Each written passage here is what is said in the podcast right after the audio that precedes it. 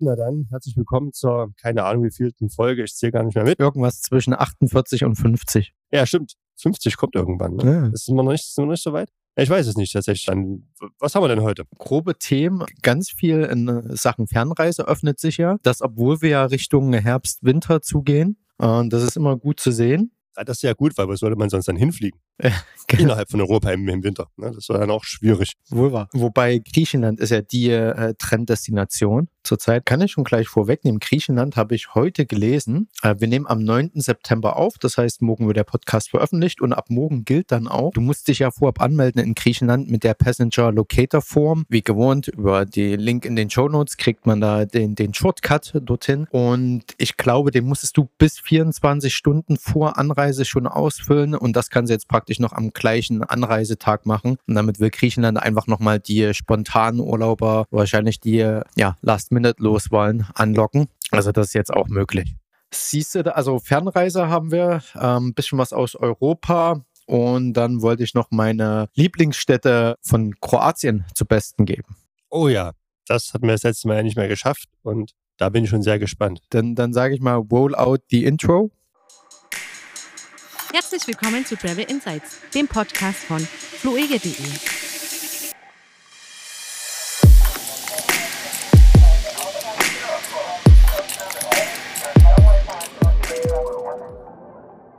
So, hallo, herzlich willkommen. Freuen uns, dass ihr wieder zuhört. Mein Name ist Kevin und die tiefe Bassstimme am anderen Ende ist Frank. Grüß dich. Schönen guten Tag. Äh, ja, dann lass uns direkt reinspringen. Die beste Meldung für mich diese Woche war von Dienstag. Und zwar hat Kanada wieder geöffnet für Touristen. Sehr schönes, sehr gutes Zeichen, oder? Ja, ja, Fernreiseziel. Geht, geht, geht in die richtige Richtung jetzt langsam. Genau, du meinst gen Westen für die Urlauber. Naja, Ähm, nee, also das war schon vorher geplant, dass Kanada zuerst für US-Amerikaner öffnet, die Grenzen, also für Touristen. Und im September, eben am 7. September für auch Europäer, die Grenzen öffnen sollen, wenn denn alles gut geht. Und es scheint wohl alles gut gegangen. Du kannst als Tourist wieder nach Kanada einreisen, was du mitbringen musst. Also du musst geimpft sein. Da gilt auch nicht genesen und auch nur getestet gilt nicht. Du musst geimpft sein, vollständig. Also 1G. 1G praktisch, genau.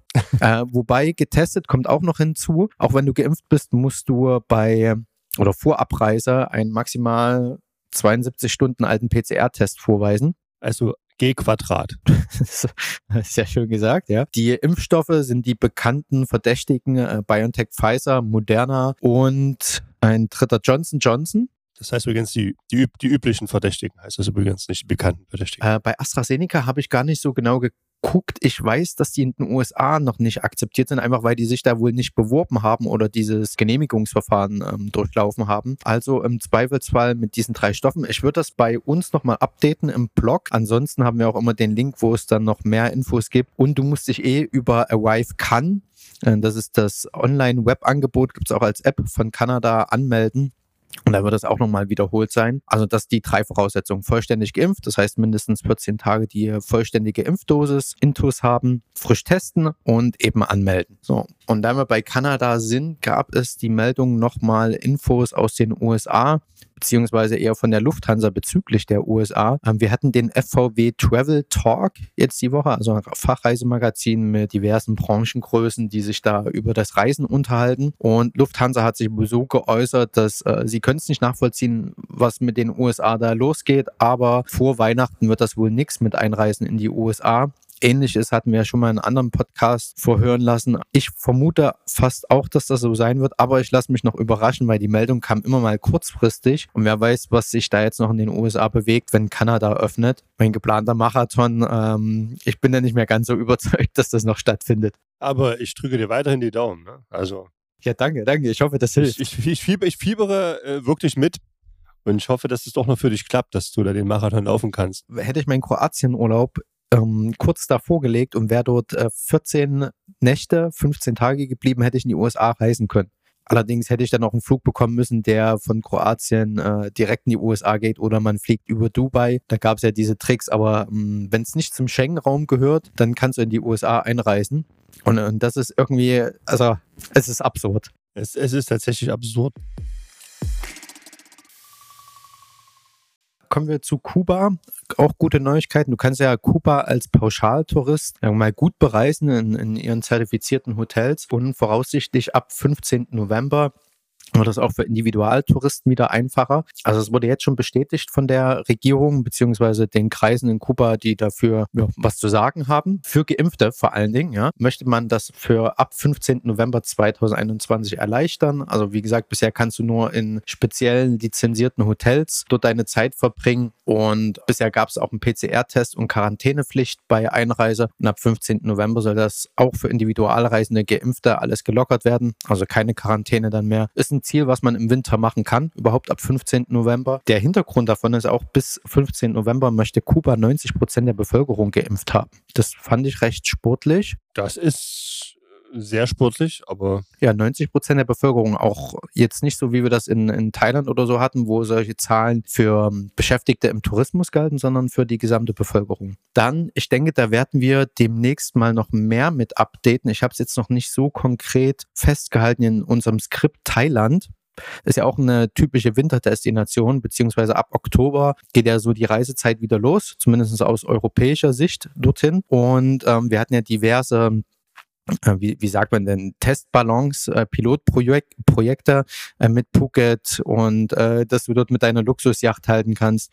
Und die scheinen zumindest überzeugt von ihrem Konzept zu sein und halten am Plan fest, dass ab 1. Oktober wieder gelockert werden kann. Wie das dann konkret aussieht, welche Bedingungen dann gelten, ob du viele Checkboxes abhaken musst oder ob du doch relativ einfach reinkommst, das würden wir dann in einer der nächsten Folgen updaten, wenn es dann auch mehr News dazu gibt. Aber es sieht wohl gut aus, dass ab Oktober das das wieder einfacher werden könnte und freue ich mich. Also es ist Fernreisezeit. Hätte ich ehrlich gesagt nicht ganz so vermutet nach den letzten Nachrichten, die so auf der Welt stattfanden, ne? mit steigenden Inzidenzzahlen. Es geht Richtung Weihnachten, Richtung kalte Jahreszeit. Ich meine, gut, in Thailand wird es warm. Wobei man eben dann doch mit Konzepten, ne, die, die es da gibt, da wurde ja auch schon viel erprobt. Ich glaube, mit Test und Impfung kann man da doch schon einiges ermöglichen. Das ist ja das Schöne. Und wir werden ja auf jeden Fall dranbleiben und auch berichten, wenn jetzt eine Destination dann im Trend ist, wie wir es jetzt halt auch schon mit Mallorca getan haben. Wir werden uns da also ein bisschen die Inzidenzen dann anschauen, wir beobachten, welche Auswirkungen der Tourismus hat, gegebenenfalls. Und das werden wir auf jeden Fall ein bisschen monitoren über die Zeit jetzt, würde ich mal vorschlagen. Von daher die Empfehlung, unseren Newsletter auch zu abonnieren, da sind wir ziemlich fix. Äh, nein, nein, nein. Daher, daher die Empfehlung, unsere Newsletter auch zu empfehlen. Also abonnieren und weiterempfehlen. Na, genau. In Europa. Schweden, ähnlich wie Dänemark, möchte komplett von allen Corona-Beschränkungen weggehen. Das soll am 29. September passieren. Und das kriegt man vor allem bei Großveranstaltungen mit. Da sollen wohl die Kapazitätsbeschränkungen aufgehoben werden. Also ab 29. September wahrscheinlich Schwedenurlaub so wie früher einmal. Nice.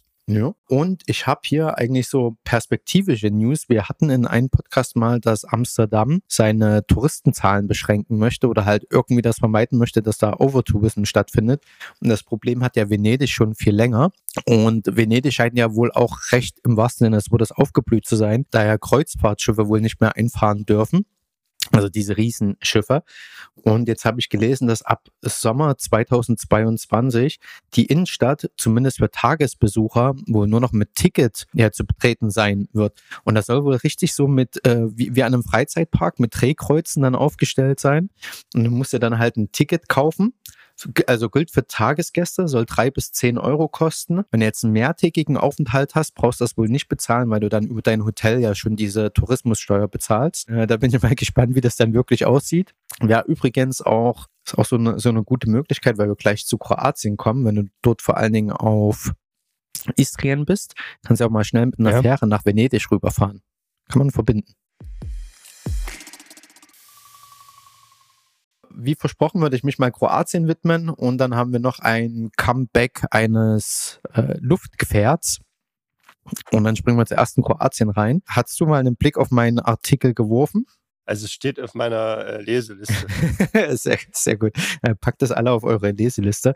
Also ich war im Urlaub in Kroatien mit dem Flugzeug von Berlin nach Dubrovnik, rein in den Mietwagen und dann gen Norden nach Pula in Istrien gefahren hatte da letzte Woche so ein bisschen was erzählt davon, wie schön Kroatien ist. Schönes Wetter, schöne versteckte Badenischen, aber die haben auch schöne Städte und eben nicht so überrannte Städte, obwohl es in manchen Städten, äh, die natürlich jetzt äh, sehr, sehr schick sind, klar sind da viele Touristen unterwegs, aber es hat sich eigentlich recht gut verteilt. Dadurch, dass das so zum Schlendern einlädt, das ist jetzt nicht so dieses typische Shopping, wie du das überall in Berlin, New York, London hast, irgendwo eine H&M und Zara reiht sich an den anderen, sondern sind immer so kleine neckische Läden. Äh, hat sich das irgendwie gut verteilt. Und jetzt die Städte, die mir am meisten gefallen haben, oder so die Tipps, wenn wir mal so ein bisschen durchscrollen. Also Dubrovnik hatten wir im letzten Podcast schon so ein bisschen. Ist wirklich Game of Thrones, eine Mittelalterstadt in Sepia-Filter gehüllt. Auch, auch, die, auch die Luft? In Sepia-Filter gehüllt.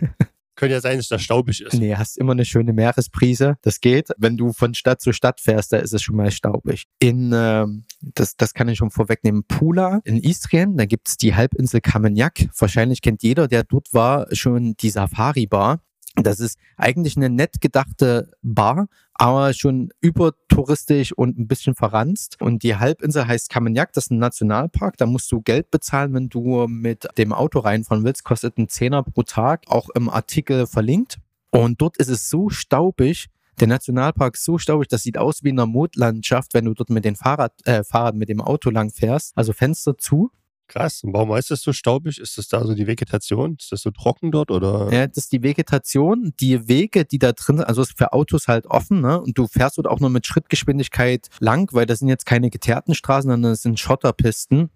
Äh, mit hier und da mal mehr oder weniger grob spitzen, großen Stein und entsprechend wirbelt das alles auf und die Sträucher links und rechts von dir, die sind auch in diesen Staub dann eingedeckt. Wenn du nachher dein Auto abstellst, da sind überall Parkplätze und du gehst ein Stückchen weiter rein in den Park, dann wird es auch wieder grün. Aber der Staub, der da aufgewirbelt ist, du denkst echt, du fährst irgendwie durch Mondlandschaft. Wie kam ich jetzt drauf? Ah ja, durch, durch den Staub. Genau, nee, Kameniak ist die südlichste Spitze von Istrien was auch immer man sich davon jetzt mitnimmt, ähm, kann es aber doch noch ein paar ungestörte Badenischen dort im äh, Park finden, ist aber viel Stein. Also wir haben dort richtig auf, wir stell dir eine riesige Steinplatte vor und die immer mit Furchen durchzogen und so dort gesonnen gebadet. Ähm, Schirm nicht vergessen, sonst hast du keinen kein Schatten. Ansonsten musst du dir eine andere Nische suchen. War aber halt auch super frei. Ne? Und auf Steinen kannst du doch, hatten wir ja schon im letzten Podcast, ziemlich gut liegen, wenn du ein, zwei Decken nimmst. Wasser schön sauber. Und ja, dort an der Safari-Bar, wir haben uns dort nichts geholt, weil das war uns dann zu viel. Gibt auch noch andere Bars dort, aber das ist so das deutsche typischste, was man irgendwie kennt. Drei Schritte weiter ist ein relativ voller Strand. Auch da waren wir nur zum Klippenspringen. Da gibt es so eine kleine Bucht und da ist es tief unten genug und dann kannst du dann halt, ich weiß nicht, was das sind, fünf bis sieben Meter irgendwie runterspringen. Habe ich natürlich gemacht. Sehr schön. Hast du vorher gemessen, wie tief es drunter ist? Mir natürlich vorher andere Leute angeguckt, die da gesprungen sind. Bin ja nicht doof. Und hast quasi geguckt, ob sie noch rauskommen. genau. Als ob das die gleichen sind, die hier oben mal reingesprungen sind. Weil genau. Ja, da muss man ja schon äh, äh, aufpassen. Wenn du dann rauskommst, kannst du schön diese Steinfelsen hochklettern. Also man sollte etwas geschickt sein, aber du musst das Ganze auch wieder hochklettern nach so einem Klippensprung hat ja schon irgendwie was Romantisches irgendwie, ne? So dann schnell noch so, denn der eine muss, muss am Felsen wieder hochklettern, damit man dann. Ja, ja. Das ist äh, nix, nix, nix künstlich angelegt. Also so ein Gefühl, dass du dann echt oben stehst und dich erstmal nicht traust und diese Aufgeregtheit, ne? Und denkst, ich spring's jetzt, oh, ich hab kurz Pfiff und dann erst. Und dann schubbt dich einer von hinten und dann warst du schon vorbei. Ja, das sollte man lieber nicht schuppen, ne? Also. Fällt mir gerade ein, äh, im Olympiastadion gab es ja auch da so Riesen, habe ich mal gesehen, ob die schon mal trainiert hatten, da gab es auch so Riesen Springdinger, also pff, ja, so Zehner oder so. Zehner, also ich würde da, mir würde auch die Muffe gehen da oben bei acht Meter. Ja, ich glaube, Kroatien ist auch so eine Destination für diese professionellen Klippenspringer. Ja, also du, wenn du da einmal schief springst oder dann das nicht kannst und du dann wirklich den Bauch aufklatschst, da kannst du ja, glaube ich, den Bauch, Bauch aufreißen, ne? Ja, ich, würdest du dir Hechter trauen von sowas? Ja, ich, ich glaube nämlich nicht. Also ich überlege gerade wirklich jetzt, also ganz ernsthaft gesprochen, ähm, ich würde wahrscheinlich erst eine Weile etwas niedriger üben, mhm. weil jetzt ein Hechter, ich weißt du, wenn ich das letzte Mal irgendwie einen Hechtsprung gemacht habe, das war, als ich mein Schwimmabzeichen gemacht habe oder so.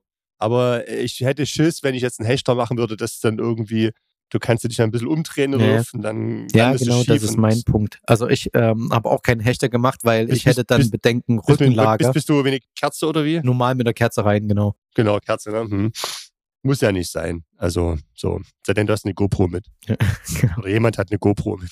So. Okay, also Dubrovnik hatten wir im letzten Podcast, jetzt bin ich schon ganz nach Norden äh, Kamener gekommen. Ich erzähle mal, was zwischendrin noch ganz cool war. Makarska habe ich schon erwähnt, das ist eigentlich eine, eine Badebuchtgegend, äh, wo du nicht so viel Zeit in der Stadt äh, verbringst, außer abends dort. Also diese Häfen an den Städten, die sind halt immer groß halb rund gebaut und dort legen dann immer Schiffe an und wir hatten dort gegoogelt oder rausgefunden, da legt immer die Makarski Yatran an. Makarski Yatran. Wer, wer kennt sie nicht? Genau. Und die verkaufen dort, also das ist ziemlich kantinmäßig, aber das ist wohl ein mehr, also das ist ein richtiger Fischkutter. Tagsüber kann man die wohl wie ein Partyboot äh, buchen, also Partyboot, weil da wohl wirklich gute Stimmung herrscht. Dann fangen die Fisch, was auch immer die da fangen und verkaufen das abends, aber wirklich so für 10 bis 15 Euro. Du suchst dir deine Fischsoße raus, was es da gerade gibt und dann gibt es halt immer irgendwie Nudeln mit dazu, Weißkrautsalat oder so. Und die Leute dort das waren irgendwie zwei, ähm, zwei Franken, so zumindest hatten die gesprochen, die konnten Deutsch, also Deutsche erkennen sich auch untereinander irgendwie, ne? Franken sprechen Deutsch, echt? Ja. ja, genau. Also man, man hat irgendwie was Fränkisches rausgehört. Die hatten echt gute Stimmung, so wie wir das gelesen hatten, halt ein, einzigartige Stimmung, die waren echt gut drauf. Und das ist ein bisschen kantinemäßig, aber du kriegst dann halt ein Thunfischsteak äh, frisch vom Tag gefangen oder eine Dorade für einen Zehner oder zwölf Euro setzt sich dann dahin und das war einfach um, ist jetzt nicht das feinste Restaurant-Ambiente, aber um mal schnell frischen Fisch abzugreifen, war es ganz gut. Und nach so, wir hatten den Tag, sind wir durch den Naturpark gewandert, haben in Badebuchten äh, dort gebadet, sind echt viele Kilometer gelaufen und da war das halt einfach abends dieses Einfache hat halt perfekt äh, gereicht. Das wäre praktisch für diese Gegend so mein kleiner Geheimtipp. Dann sind wir weiter gen Norden gefahren und äh, Split. Hast du schon mal was von Split gehört? Ich meine nicht den Film. Ja, das gab es einen Film, der Split hieß? Ja. Ach doch, ja, äh, ja, ja. Nee, äh, ja, doch, den habe ich sogar gesehen und von Split habe ich aber auch schon gehört. Ja. Wir sind mit dem Mietwagen reingefahren und die Stadt sieht echt erstmal nicht schön aus, wenn du mit dem Mietwagen reinfährst. Da denkst du dir, boah, nee, das ist doch Lag kein. das jetzt am Mietwagen oder? Ja, wir hätten mal die Scheiben putzen sollen. Nee, ähm, ja. das sieht halt aus wie eine Industriestadt. Die Häuser waren nicht so schön. Aber was wir halt gemacht haben, also äh, logischerweise jeder dann, das Auto abgestellt unseren äh, Koffer ins Apartment reingeschmissen und dann sind wir erstmal losgezogen. Parkplätze sind verlinkt im Blog, weil das ist gar nicht so einfach. Entweder bis auf einen Parkplatz, der ist total überfüllt und kostet ein Schweinegeld, ja, oder du parkst drei Schritte weiter und kannst für Umme parken und läufst dann halt mal 15, 20 Minuten in die Stadt. Wo die zu finden sind, ist im Blog hinterlegt. You're welcome. Aber die Altstadt, die ist äh, richtig hübsch. Also das ist wie ein altes Römerdorf so ungefähr, also mit so einer alten Stadtmauer Stadtmauer noch umbaut. Und da schreitest du dann durch und da hast du echt wieder enge Gassen, ein bisschen wie Dubrovnik, aber in, in kleiner. Äh, glatte Steine, wieder Sepia-Filter, also deine, du, du hast diesen Sepia-Filter permanent auf den Augen und viele hippe Restaurants, wirk, wirklich hübsch gemacht. Ähm, wie definiert man ein hippes Restaurant? Na, das sieht jetzt nicht so einfach äh, billige Holzstühle und ein Tisch mit einer ollen weißen Decke, sondern die sind schon stylisch eingerichtet. Ne? Das äh, Gemäuer schön beleuchtet, irgendwie hip mit Pflanzen bewachsen und alles hat irgendwie ein Konzept und so. Du, du läufst durch sauenge Gassen und immer mal wieder kommt ein größerer Marktplatz, sage ich mal so, oder eine größere Fläche und du siehst immer noch diese Reste von Burgen und äh, diese engen äh, Häuserschluchten und kleine Fenster dort oben und dann stehst du halt echt da und denkst dir, okay, wie wäre das, wenn ich hier einfach mal eine Weile leben würde? Hast dann halt immer diesen Ausblick und so. Und also die, die Altstadt von Split ist so schön. Ich kann da auch gar keinen konkreten Tipp geben, was man sich unbedingt anschauen muss, außer die Altstadt an sich und da durchschlendern und äh, in meinem Fall immer ein Eis auf der Hand und einfach da glücklich durchschlendern, weil das ist, äh, die Stadt war richtig schön und vor allem was noch. Also ich kann mich äh, dich richtig gut vorstellen, wie du dann so schön glücklich mit deinem Eis und deinen Badelatschen durch die Stadt gelaufen bist. D absolut korrekt, genauso. Der glückliche Kevin. Und das Beste ist, das ist die Altstadt, also schöne Stadt, so dieses mediterrane Feeling. Und dann hast du noch weiter, wenn du diese Halbinsel lang gehst, da ist ein Naturpark und der heißt Marian. Und der ist ziemlich groß. Und wenn du da von Norden reingehst, Und dann läufst du, also da, da dürfen keine Autos lang, das ist nur für Busfahrer, Fahrradfahrer und ähm, Sportler ähm, praktisch gemacht. Und dann läufst du wieder von Badenische zu Badenische. Und das, obwohl du in so einem touristischen Ort eigentlich bist und findest dort echt wieder was zum Baden. Genau das haben wir gemacht.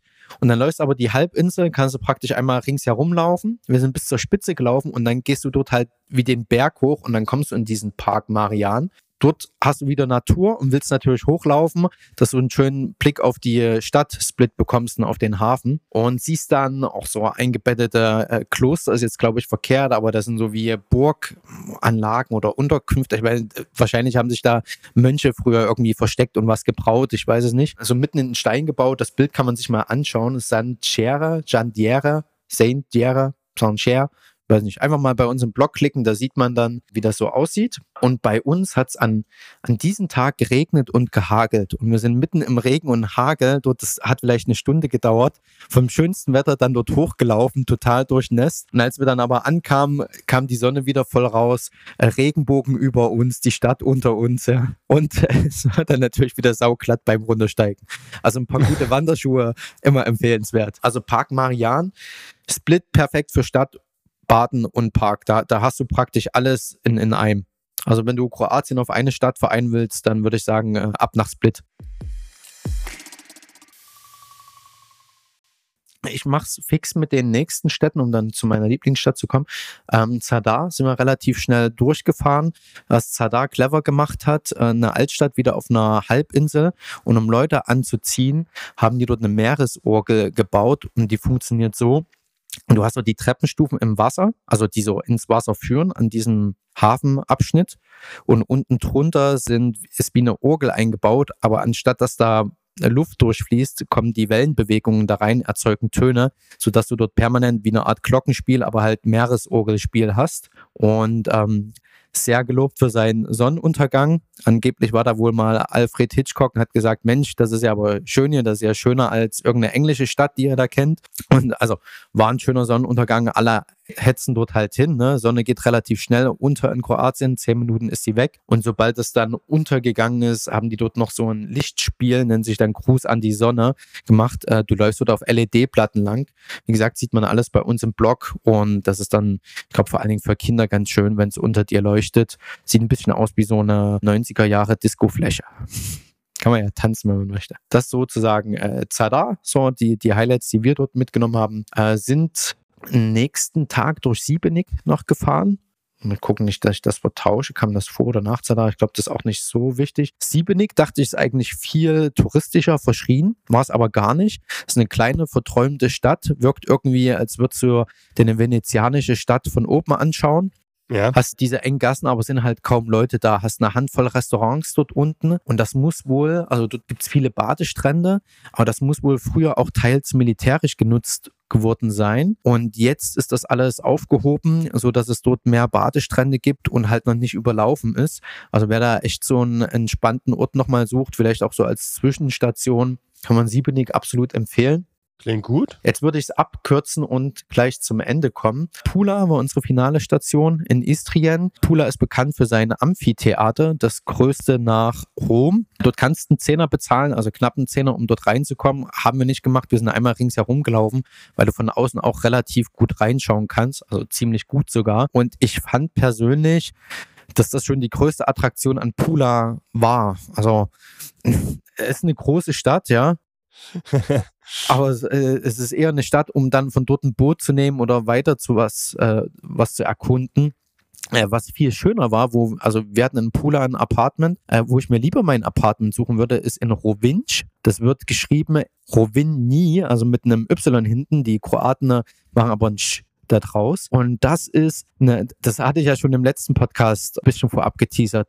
Wirklich so eine, also das wirkt alles italienisch dort und da waren auch die Italiener lange Zeit dort die Hausherren, sage ich mal, in dieser Stadt. Auf dieser Halbinsel, da geht's hoch, da fährt kein Auto lang, weil die gar nicht langkommen würden.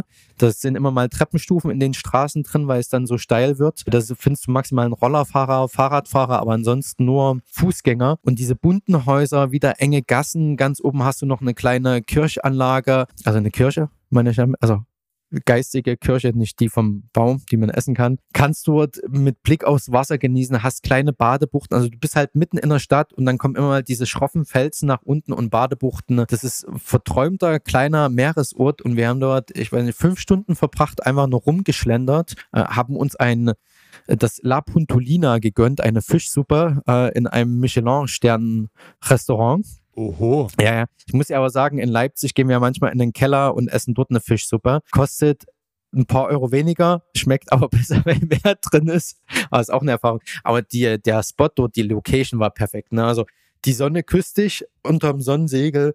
Du sitzt dort, äh, genießt leckeres Essen und hinter dir baden die Leute. Äh, du, du hast den Blick auf die schroffen Felsen, auf diese Pinienwälder im, im Hintergrund und das war einfach insgesamt so ein schöner Tag.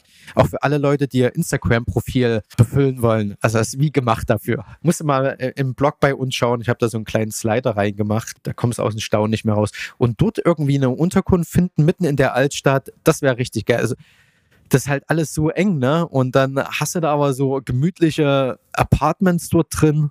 Ah, da würde ich gerne nochmal hinmachen.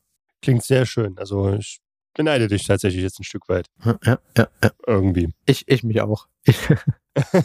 ja, äh, das also die kurze Zusammenfassung. Rovinj war die schönste Stadt. Dubrovnik und Split, das wären meine Top 3 in Kroatien. Ja, sehr schön. Also dann hast du ja echt einen coolen Trip geplant und ich finde es echt cool, dass du das hier mit uns allen teilst. Ja, so ein paar kleine Tipps, wie gesagt, wo du das Auto am besten abstellst, weil das ist echt so ein Thema in Kroatien. Das ist nicht witzig mit einem Auto. Äh, findet man bei uns im Blog überhaupt alles, was ich gerade so erzählt habe. Ja, ich hatte noch eine Meldung auf mit einem Comeback eines Luftgefährts. Ich würde das einfach auf den nächsten Podcast mitnehmen. Bitte. Ja, okay, okay. Dann würde ich sagen, das war es praktisch für diese Woche. Würde mich auf nächste Woche freuen, wenn wir unsere Zuhörenden da wieder begrüßen dürfen und mich hiermit verabschieden. Danke, Kevin. Vielen Dank für, für die vielen Impressionen und ich sage auch einen schönen Tag noch, eine schöne Woche noch. Bis nächste Woche. Danke. Ciao, ciao.